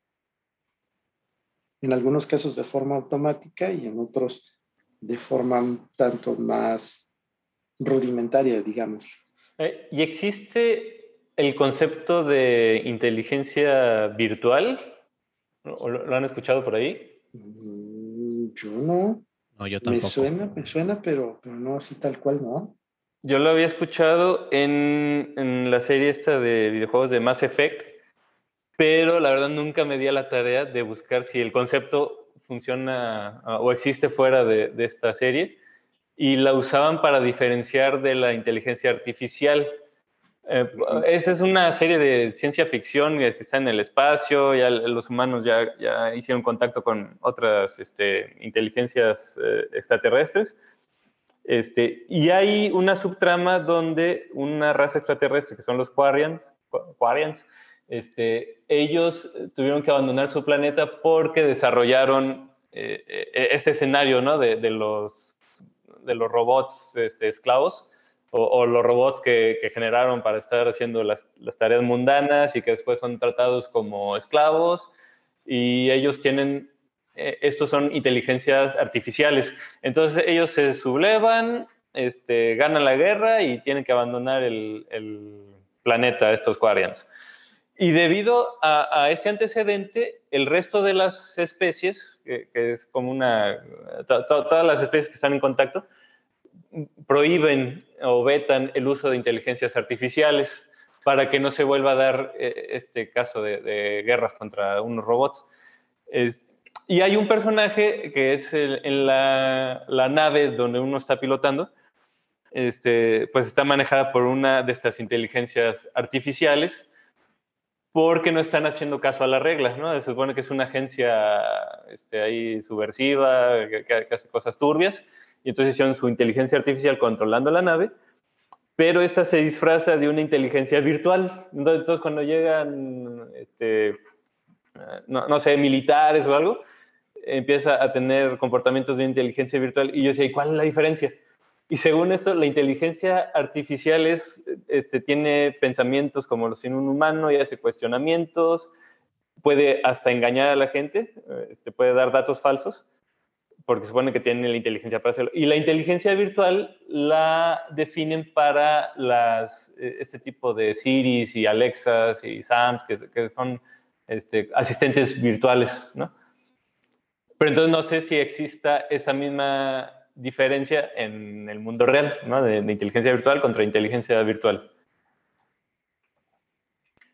Oye, eso está sumamente interesante. Nos dejas, nos No, el, el, lore de ese es súper rico, tiene novelas. Y bueno, que las novelas son, este, digamos, es lore extendido, es este, media extendida, pero simplemente de jugar la trilogía este, es, riquísima. pues este está poniéndose muy bueno.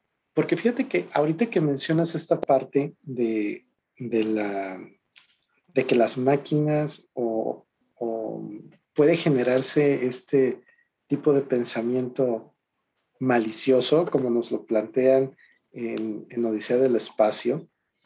Me recuerda también una de las cosas que más me gustaron de Ghost in the Shell, pero no la película live action, sino el anime del 95.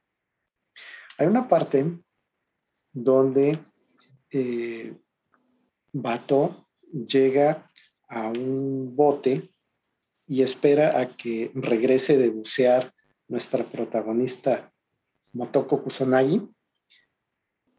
Y tienen ahí un diálogo tremendamente profundo porque él le pregunta que, pues a fin de cuentas, su cuerpo no es biológico, entonces pues se hunde como piedra.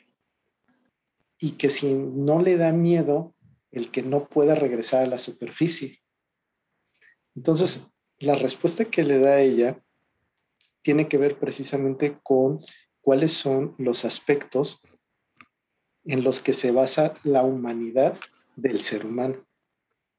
Y entonces, a la reflexión a la que nos lleva esa escena es a hasta qué punto realmente una creación artificial puede llegar a asimilar esas circunstancias que en teoría solo deberían estar presentes en el ser humano.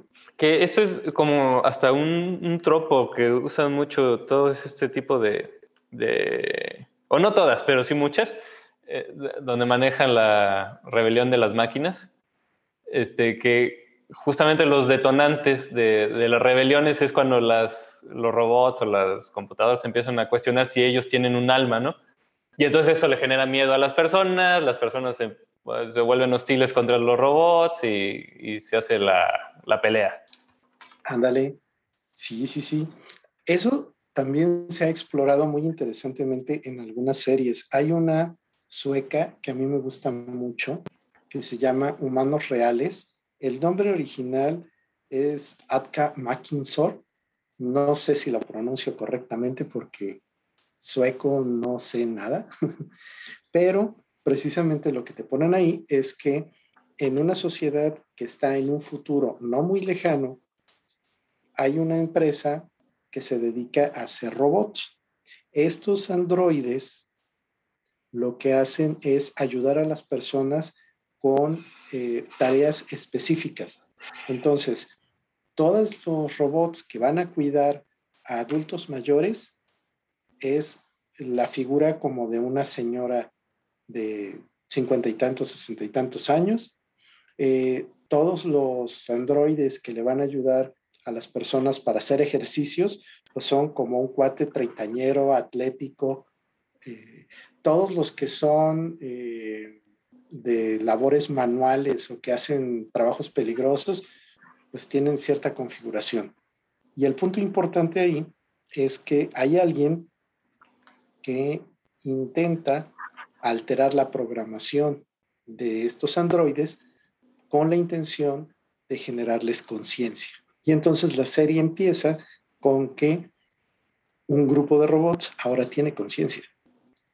Y cómo es que ellos interactúan con las demás personas cómo es que inclusive son tan parecidos a un humano en lo físico y ahora lo son también en la parte del intelecto y evidentemente pues ellos se van cuestionando toda una serie de situaciones sobre las que están viviendo. Y en este caso algo de lo que sucede es que para el resto de los androides que no han despertado esa conciencia pues simplemente son máquinas. Pero hay muchas personas que utilizan estas máquinas para diferentes tareas, más allá de lo que están programadas, y esto lleva implícita una parte de racismo, porque así como en el episodio 4 le salen a, a Luke y Obi-Wan con que ellos no los queremos aquí, no les servimos a droides, pues acá de una forma muy similar la sociedad empieza a alienar a estos constructos porque son demasiado humanos. Y acaban de poner un tema en la mesa bastante, bastante importante, porque bueno, estamos hablando de ciencia, eh, tanto en sus implicaciones dentro de, de los medios culturales, pero aquí ya estamos hablando de la filosofía, ¿no? Dentro de la misma ciencia, por ejemplo, esto de la rebelión de las máquinas eh, me lleva a pensar en esa necesidad que tenemos como humanos de sentirnos especiales, ¿no? Que tenemos una esencia, un alma, un espíritu que nos hace únicos y diferentes, ¿no? A todos los seres sabidos y por haber en el universo, ¿no? Y que una máquina no podría replicar, ¿no? Entonces, este, este gran tema filosófico que pues, se ha tratado en toda, toda la, las obras, cine, literatura, teatro, demás, ¿no? De, de verdad una máquina puede llegar a tener humanidad. ¿Qué es humanidad, no? Para empezar, ¿no? ¿Qué es esa esencia que nos define, no? Eh, algunas, algunos autores, pues que el amor, ¿no? O este, o que te gusta, ¿no? Este, creencias, ¿no? Que más místicas, más esotéricas, ¿no? Esto que mencionas me, me trae a la mente la escena de Yo Robot, de, este, la película de Will Smith basada en el libro de Asimov, es cuando está, este, Will Smith es el policía y están acusando de asesinato al androide este, a Sony, que es el deuteragonista de la película. Lo está acusando de, un asesinato del, padre de la robótica de esta película o de este universo. Este, y algo se, empieza a comparar, Sony dice que soñó, que él tiene sueños. Eh, y el personaje de Will Smith odia a los robots por algo que le pasó en el pasado, ¿no? Algo, que le pasó anteriormente, para que no se oiga redundante. Entonces, este, y él trata con mucho desdén a todos estos robots y le empieza a decir que él no puede soñar, que él es una máquina, él es una herramienta. Le dice, tú no puedes generar una sinfonía, y se queda el robot callado procesando lo que le acaba de decir y le contesta, ¿y usted sí puede? Y se queda callado Will Smith porque él tampoco puede generar esta, o sea, ahí le, le tumba su argumento de diciéndole, tú no eres humano porque tú no puedes hacer arte. Pues entonces tú tampoco eres humano porque tampoco lo puedes hacer, ¿no? Eh, entonces ahí se está queriendo o le está quitando la humanidad a, la máquina con argumentos que él tampoco cumple. Y esa escena se me hace muy interesante. Sí, sí, efectivamente. Y es, es parte de lo que eh, se ha cuestionado también el, ser humano por mucho tiempo. O sea, ¿a dónde están esos límites o esos elementos que te dicen que tú efectivamente eres un humano? Y eso se ve también muy, muy bien en la película de Blade Runner, que obviamente... Ahí también tiene un, diálogo este, que es el, el clímax de la película, ¿no? Entre Exacto. Deccan y el... Se me va el nombre del, del replicante principal, pero que, que es, pues es lo, lo, principal, eh, ese intercambio. Sí, exactamente. Y una de las cosas que ahí podrían hacer la diferencia serían las emociones. Y ya ves que en, en Blade Runner precisamente por eso inventan esa prueba, donde se tiene que ver que si la persona tiene o no una emoción Sí, que, ahí la, prueba consiste en, una serie de situaciones inverosímiles que uno como humano dices, pues, ¿de qué me está hablando? Y te desconcierta. Pero siendo una computadora, al no poderlo procesar, este, pierden los estribos y, se enfurecen, ¿no? Que queda el equivalente a que uno quisiera poner en la calculadora algún número entre cero. Entonces, pues no puede y no lo puede procesar, se enfurece y tan es así que, la primera escena es eso, ¿no? Le están haciendo la, prueba y le dispara al, al, al, Blade Runner, este, el primer replicante que sale. Así es. Y yo creo que, por ejemplo, Ghost in the Shell de la que hablabas, Master, es una de las mejores eh, animaciones pues filosóficas porque te plantea precisamente toda la anime va de eso, ¿no? Toda la película se trata de eso, ¿qué es es un humano, ¿no? O sea, ¿qué te define como humano, ¿no? O sea, pues si cambias este la, esencia de una persona, sus pensamientos, su cerebro, lo, traspasas a un a un este, androide, a un eh, organismo cibernético, sigue siendo humano o es simplemente un caparazón vacío, ¿no? Este, esta, no me acuerdo en dónde, creo que no sé, fue una serie o algo que leí, donde también, ¿no? este, planteaban el asunto de que, bueno, este, te accidentas, este, quedas este, mal, eh, ya tu cuerpo no sirve, pero traspasan todos tus pensamientos a un cuerpo nuevo, ¿no? Entonces, ¿cómo reaccionaría tu familia, ¿no? Tu novia, tu esposa, ¿no? Tus hijos, ¿no? O sea, pues técnicamente pues serías la misma persona, ¿no? Porque pues tienen los mismos recuerdos, eh, los mismos pensamientos, pero estás ocupando otro cuerpo, ¿no? Entonces, ¿qué pasa ahí, no? Eres la misma persona, eres otra, ¿no? Y lo traspolo a, a los robots, ¿no? También si, si llevan tu esencia a un a un robot? ¿Serías eso? ¿Serías una persona? ¿Serías un robot? ¿No? Todas esas, esas, esas preguntas que, que nos dejan sin dormir. El famosísimo transhumanismo. Exactamente. Regresando un poco al, tema de los cómics, este, en New 52, en Liga de la Justicia de, los Nuevos 52, que, fue este reboot de ya no recuerdo cuándo, ¿qué fue? Este, 2011, no sé, en el reboot, en el universo de los New 52, este, Cyborg es parte de la Liga de la Justicia. Y aquí, este, eh, como su nombre lo, implica, él tiene parte biológica y parte robótica.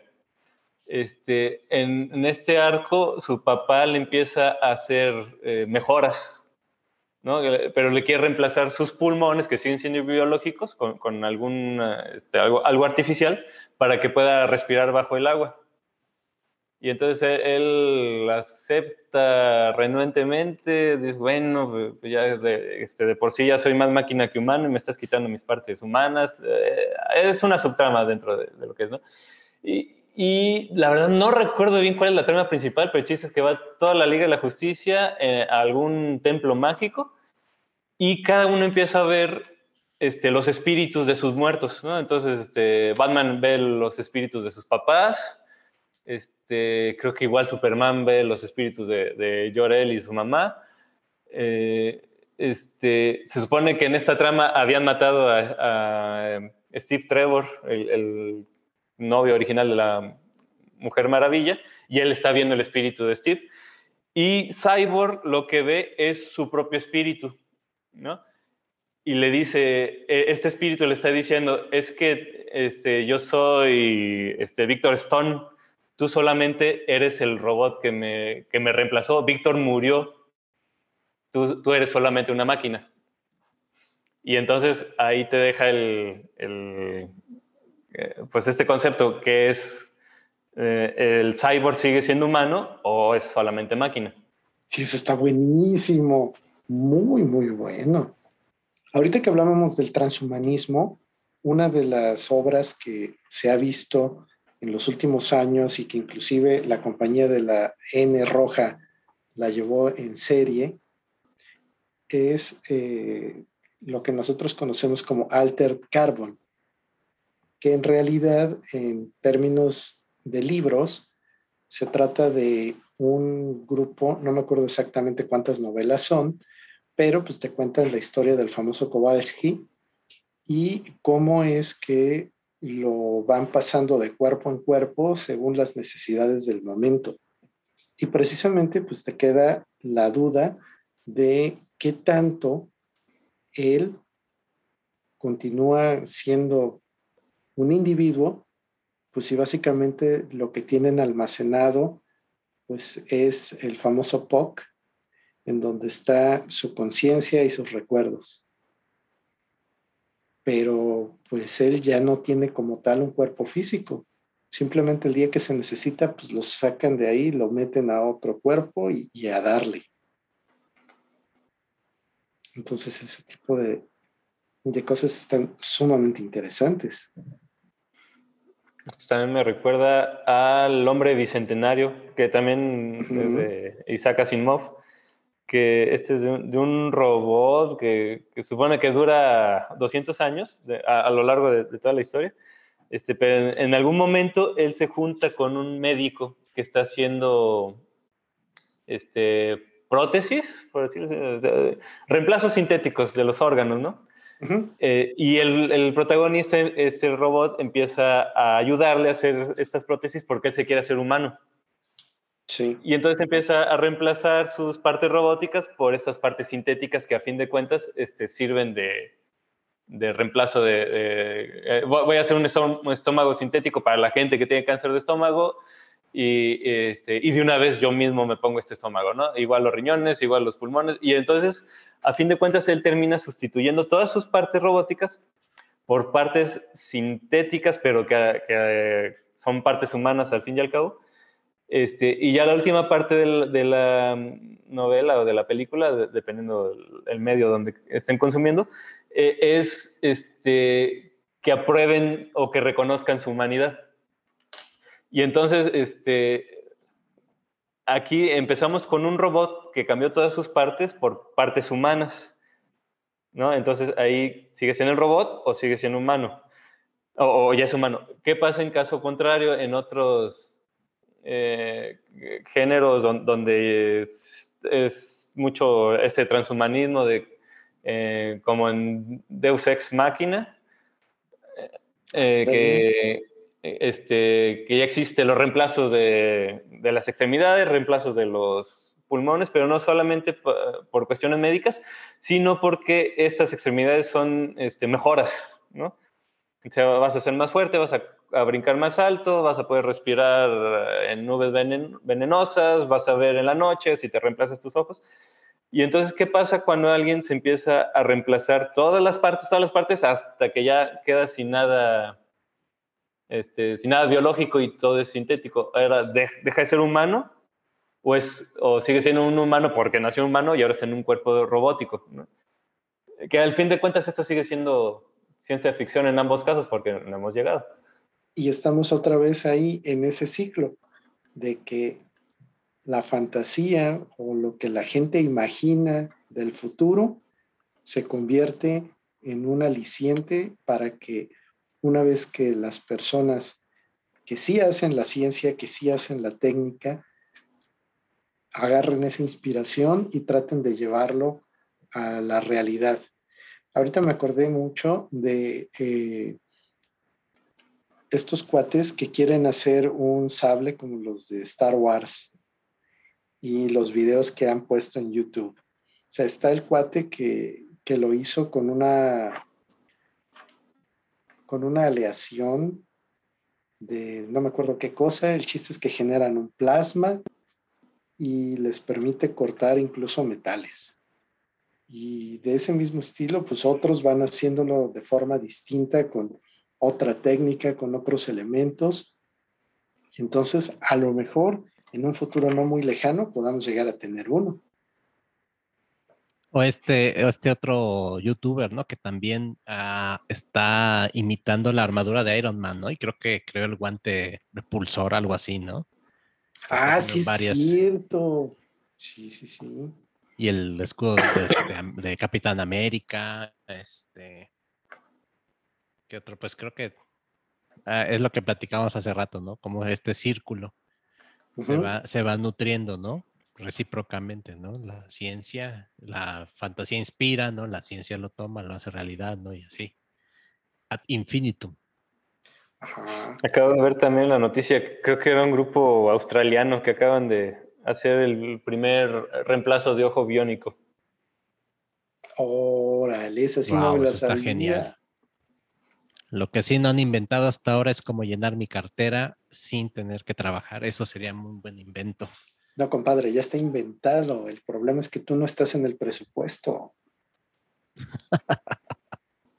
sí, eso lo inventaron hace muchos años. No me acuerdo quién es el que puso esa, esa frase de vivir fuera del presupuesto es vivir en el error. Ay, no hablemos de cosas feas, por favor. que si no da, da la gastritis y para qué quieres. pues muy bien. Pero bueno, ya para ir cerrando, Felipe Master, este, algo que te gustaría agregar, yo te quisiera preguntar si hay, eh, por ejemplo, alguna bibliografía que recomendaras para alguien que libro, no sé si hay una traducción en español que se llama La física de los superhéroes, pero no sé si hay algo parecido en español. La verdad, yo desconozco cualquier este, de estas eh, bibliografías que preguntas. Digo, conozco la, fuente de los, los, cómics, ¿no? Y a lo mejor algún libro de estadística, pero así algo, algo que, que englobe ambas, no, no he leído, pero se oye muy interesante pues sí, yo creo que, Master, tú estarás de acuerdo conmigo que cada vez que traemos un invitado siempre salimos este, aprendiendo más. Como este personaje de Megamente, salimos así con muchas cosas en, eh, en qué pensar, muchas cosas de qué investigar y, leer. Y la verdad, este, pues sí, sí me da, qué bueno, Felipe, que, que hayas aceptado la invitación a estar con nosotros. Es, es de verdad un placer poder tocar estos, estos temas eh, y siempre contar con gente experta, pues, pues qué más, ¿no? Muchas gracias, de veras. Y pues si quisieras dar algún mensaje, si alguien tiene que contactar, demás, no sé. Este, no, al contrario, muchas gracias a ustedes por invitarme. Son este, temas que no con cualquiera se puede platicar en el día a día y son pues, las cosas que uno le apasionan, ¿no? Este, y pues mi contacto es, es felipe.barrera.inecol.mx. Este, si hay alguien que esté interesado en, lo que hacemos, alguien este, buscando este, realizar trabajo de tesis, pues ahí nos podemos poner de acuerdo. Oye, Felipe, aprovechando ahorita que, que haces tu comercial, yo me acuerdo que había un programa que precisamente consistía en que chavos de, me parece que era de nivel prepa, tenían una especie de, de campamento, porque lo hacían en verano, con diferentes científicos para que entonces se dieran cuenta de cómo era realmente hacer ciencia. No sé si eso siga. Sigue, pero este, se llama este, fomento del interés científico en, niños y jóvenes. Este, como mencionas, eh, están una semana en laboratorio, están asignados este, cada muchacho a, un científico haciendo un proyectito, algo que se puede hacer en dos, tres días. Este, van desde temas de eh, biología, ecología, química, hay muchas, este, pues las ramas que se trabajan en el INECOL, ¿no? y es para desmitificar el, concepto que tienen del científico, porque a lo mejor un niño de secundaria piensa en científico y, se imagina el científico loco, ¿no? O se imagina estos aparatos del santo, pues, las computadoras que uno le pica, pipo, pipo, y te sale ahí un resultado, ¿no? Entonces, para que vean cómo son los, los laboratorios en la vida real, pero este, este programa está en pausa ahorita por la pandemia. De hecho, te perdimos, Felipe. Este año pues ya ni, siquiera hubo convocatoria, a ver si ya para el otro se pudiera reactivar. Excelente, Felipe, excelente. Bueno, si escuchan por ahí algunos saltos, además es que aquí estamos viviendo una tormenta eléctrica y mucha lluvia, entonces el, nuestro querido internet a veces nos falla. No se preocupen, aquí estamos, aquí seguimos. Este, de nuevo, gracias Felipe, reiterarte la invitación. Actividad textual es un espacio abierto para todo tipo de manifestaciones y ojalá, ojalá de veras este, te podamos tener en otros episodios platicando de, de más cosas, ahondando en otros temas, porque pues ahorita fue así nada más como que por arribita, eh, con el pretexto de, de tu, de tu artículo. Búsquenlo, búsquenlo en, la, en las redes, superhéroes y su y su diseño de experimentos. Denle una leída, está así bien cortito, no, no, les va a llevar mucho tiempo y les va a despertar mucho interés, como pasó con Master y, y conmigo. Y bueno, ¿y algo más que quisieran decir, ya para despedirnos. Bueno, de mi parte, una de las cosas importantes que nos llevó a hacer este episodio el día de hoy es que considero que es muy importante el que podamos ir acercando el quehacer de diferentes personas a, a quienes no compartimos de forma directa lo que hacen. Esto es porque, pues ya ven que hemos tenido invitados que se dedican como al coleccionismo o a hacer cómics, cosas que están muy inmersas en nuestro día a día y que muchas veces las damos por sentada. Entonces, en este caso, pues también la ciencia tiene esa misma circunstancia.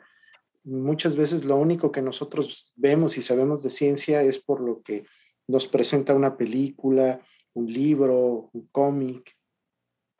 Y realmente si no tenemos ese diálogo con las personas que viven la ciencia y que hacen la ciencia, pues va a ser muy difícil que podamos entender la importancia que tiene la labor que realizan y que también en este caso, pues ellos se encuentran ante una situación en la que es necesario que sus hallazgos y que sus experimentos lleguen hacia la gente.